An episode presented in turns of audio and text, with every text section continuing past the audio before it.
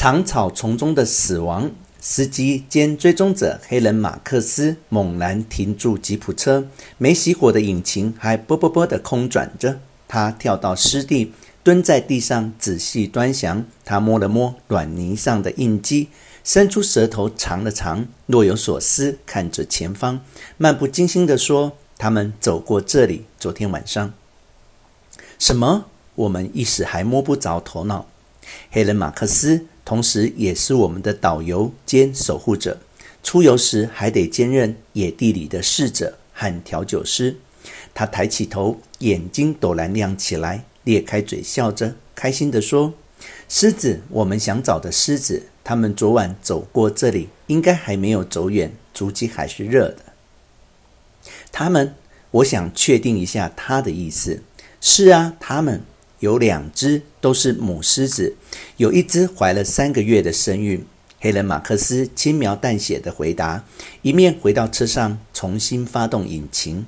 吉普车再度沸腾咆哮起来，砰砰砰，冒着烟走进水中。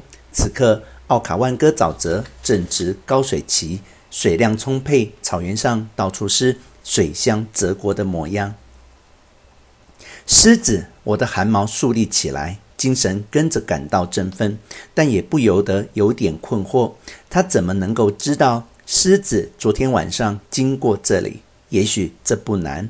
扎纳人马克思就是一位非洲草原里的追踪者。追踪者传统上本来就是通过蛛丝马迹判断猎物踪迹的猎人。但是他怎么能够从水边半个模糊的足迹看出那是两只母狮子？其中还有一只怀了三个月的身孕。这时天色才刚刚发亮，远方天空的颜色还是暗然透着橘光。非洲草原上兀立的几棵树像是黑色剪影一般。我们四点半就被叫醒，梳洗完毕后，摸黑在营地里胡乱吃一点面包和咖啡，昏沉沉的上了吉普车。此时双鹿料峭。寒意逼人，司机兼追踪者马克思要我们都穿上套头的保暖蓬丘。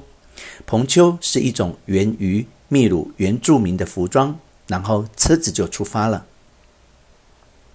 吉普车颠簸走过一段红泥土路，就驶入了水中。泼辣声惊动一群又一群的驴铃，纷纷从长草丛中跃出，姿态优雅的逃逸。像一群在舞台上跃起的芭蕾舞者，沼泽地的水光反映出他们的倒影，金褐色的皮毛闪闪发亮，屁股上两条显著的黑线让他们像是在饭店里穿着笔挺制服的侍者。天空有数不清的各色鸟类在飞行，一副交通繁忙的模样。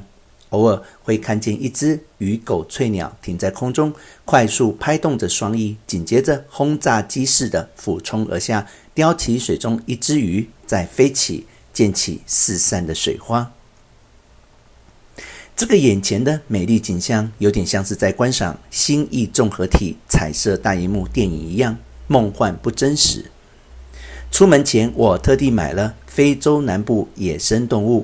和非洲南部鸟类两本英文书带在身上，但其实我并不相信自己未经训练的眼睛能认出什么鸟类。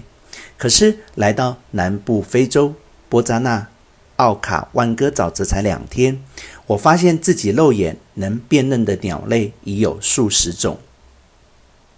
原因之一是它们真的离你很近。像鱼狗翠鸟捕鱼的动作，就常常发生在我们的独木舟旁边。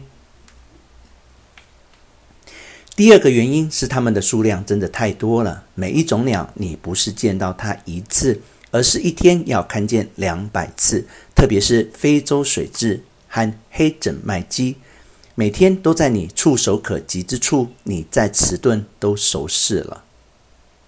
吉普车继续在长草丛中前进。黑人马克思像是喃喃自语：“应该还没有走远，应该还没有走太远，他们应该饿了。”一个转弯处，我们就看见他们了，就在路边前方五公尺。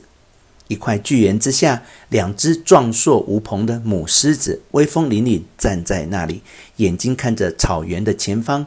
我屏住呼吸，吉普车轻轻地停下来。